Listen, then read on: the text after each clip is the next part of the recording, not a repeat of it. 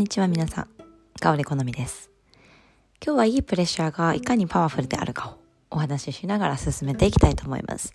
それでは静かに座っていきましょう。あぐらか正座になり、手のひらは上向きにしていきましょう。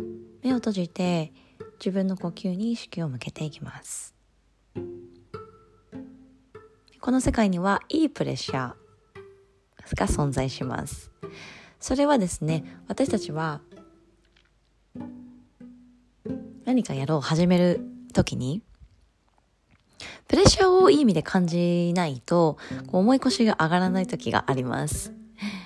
例えば目標、数字の目標を達成していくこと。例えば1日10回筋トレをする。腹筋でも腕立て伏せでもスクワットでもいいです。で、そのプレッシャーを私たち自身が例えばやりたくない。体が重いな。やりたくないなと思った時に、どうプレッシャーを自分でかけていくか。それは、いろんな方法がありますね。例えば、みんなに対して宣言をする。宣言したからには、やろう。そういういいプレッシャーですね。あとは、誰か友達にお願いして、やったかどうかを確認してもらう。これもいいプレッシャーですね。そう、人はいいプレッシャーの中ではパワフルにでその目標を達成することができます。もし皆さんがあ何かこれを始めたいんだけども思い越しが上がらないと思っていることがもしあれば何か自分の中で一ついいプレッシャーをかけるようなアクションを起こしてみてください。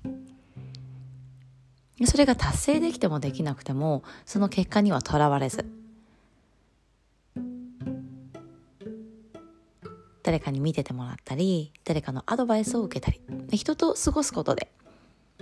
でその目標も一緒に達成することができます。それがいかにパワフルであるかということを今日は感じていきましょう。それではゆっくりと手のひらを合わせて親指を胸の中心に当てていって。どうしても私たちは一人だと目標を立てたとしてもあ今日はやらなくていいかな。明日やればいいかなと思ってしまいがちですが、その中でいいプレッシャーというのは必ず私たちの目標に導いてくれます。ぜひアクションを起こしてみてください。それでは親指を眉毛と眉毛の間に合わせましょう。プレッシャーやストレスっていうのは言葉にすると一見なんかこう体が縮こまるような言葉ですがいいプレッシャー、いいストレスというのも必ず存在しますので、皆さんポジティブにプラスにプラスに考えていきましょう。それではまた。